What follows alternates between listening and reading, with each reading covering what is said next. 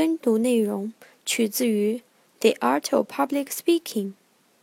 让我们一起来欣赏 Shannon 为大家读的英文原著。It is of no use to try to fake sympathy or feelings. It cannot be done successfully. Nature is forever putting a premium on reality. 在今天的句子中，需要注意的第一个词组，of no use，无用的。相当于 useless。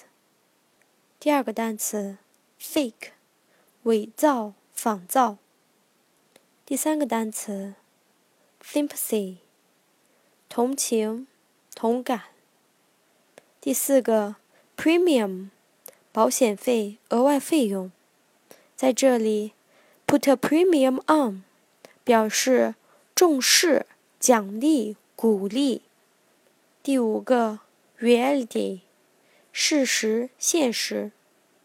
在句意方面，试图伪造同情和感觉是无用的，它不能够被成功的完成。自然是永远重视真实的。It is of no use to try to fake sympathy or feelings. It cannot be done successfully. Nature is forever putting a premium on reality. 谢谢大家收听我们今天的内容。This is Amy and Shannon。如果喜欢我们的内容，请把我们的微信公众号“智野英语”推荐给。